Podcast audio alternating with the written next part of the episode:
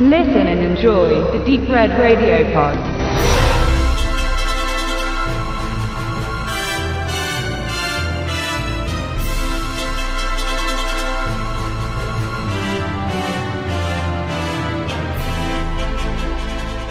Da ist etwas draußen, in der Wüste. Eine fremde Kraft, die die sanften Seelen und leichten Gemüter beeinflusst und sie sich zu eigen macht. Doch woher kommt diese besitzergreifende Gewalt? Ein Flugkörper war zu spüren, wie er im Sturzflug über der Plantage von Alan Kelly vorbeizog. Und seit diesem Ereignis, das zerbrochenes Glas und wilde Befürchtungen verursachte, verhalten sich die Tiere und auch der stumme sowie geistig begrenzte Hilfsarbeiter merkwürdig und mit der Zeit auch aggressiv. Ausgeburt der Hölle. Das lässt das Schlimmste erahnen und auch der Originaltitel dieses amerikanischen Thrillers The Beast with a Million Eyes veranlasst zur Sorge.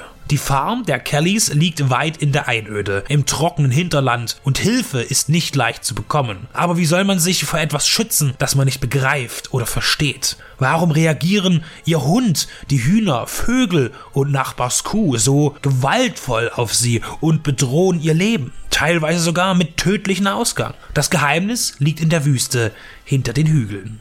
Es sind die 50er Jahre und Universal Pictures feiern mit ihrem Vertragsregisseur Jack Arnold große Erfolge mit Science, Paranoia und Fiction. Tarantula oder Gefahr aus dem Weltall. Weitere Filme der Zeit sind Metaluna 4, Antwortet nicht und etwas später Play 9 from Outer Space. Aliens oder von Menschen geschaffene Gefahren terrorisieren die Erde. Durch politisch angespannte weltweite Ängste floriert das Kino mit Angreifern von außen. Infiltration, Übermacht, Invasion.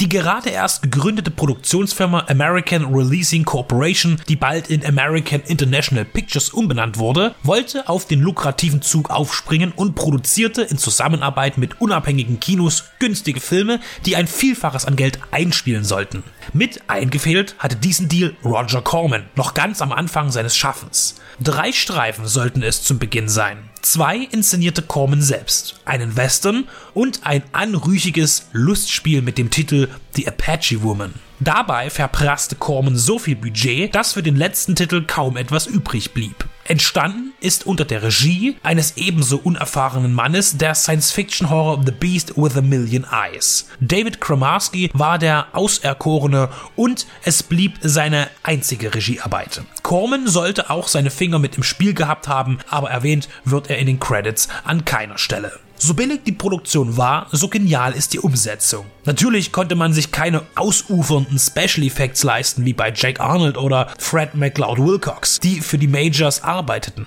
Es wurde auf eine psychologische, aufbauende Spannung gesetzt, die 1955 dem Publikum durchaus das Fürchten lehren konnte. Nur Spannung reichte für den Erfolg an der Kasse nicht aus. Es gab kein Monster, kein Beast, wie der Titel suggerierte. Und somit wurde für knappe 400 Dollar doch noch ein Alien kreiert, das am Ende das große Finale bestimmt, inklusive Raumschiff-Action.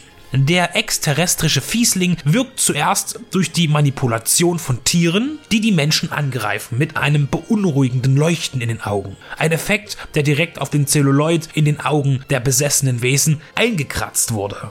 Kein unübliches Verfahren zu der Zeit. Spektakulärerweise sind diese wohl aber gar nicht in der amerikanischen Fassung enthalten, nur in der deutschen von 1961. Special Effects Made in Germany? Zu solchen und weiteren hanebüchenen und wissenswerten Fakten und Infos zu den Darstellern ist das aufschlussreiche Booklet in der DVD-Veröffentlichung von Anolis dienlich. Das Special Interest Label präsentiert zum erneuten Male eine liebevolle Auswertung, die den Kauf eines kleinen Meilensteins nicht nur ermöglicht, sondern durch seine Ausstattung auch rechtfertigt. Ausgeburt der Hölle bietet trotz seiner reduzierten Möglichkeiten alles, was namhaftere und besser ausgestattete Genrefilme dieser Epoche als Standard voraussetzten. Und er funktioniert heute noch als Klassiker, den man mit einem Augenzwinkern ansieht und durch all seine Naivitäten liebgewinnt. Und Einfluss auf spätere Werke könnte er auch gehabt haben, denn vermehrt werden die Kellys von Vögeln angegriffen. Gewagt wäre es, diesen Film als Inspirationsquelle zu thematisieren. Alfred Hitchcocks Die Vögel von 1963 nutzte eine Kurzgeschichte als Grundlage, die bereits 1952 erschienen war. So könnte man diese These ausschließen, aber man darf ja wohl noch Gerüchte streuen dürfen. Wie auch immer, The Beast with the One Million Eyes ist nicht nur schwarz-weiß Trash-Romantik, sondern auch filmhistorisch relevant. Denn mit ihm wurde das B-Movie-Imperium von Roger Corman, James Nicholson und Samuel Z. Arkoff mitbegründet. Anolis bietet mit Ausgeburt der Hölle Nostalgie pur und macht Lust auf mehr. Und so sicher es war, dass man in jedem Kino an der Ecke in den 50er Jahren einen finsteren Horrorstreifen mit wackeligen Kulissen und fragwürdigen Effekten beiwohnen konnte, so sicher ist es auch, dass Anolis uns bald einen weiteren Horrorspaß ins Haus bringt.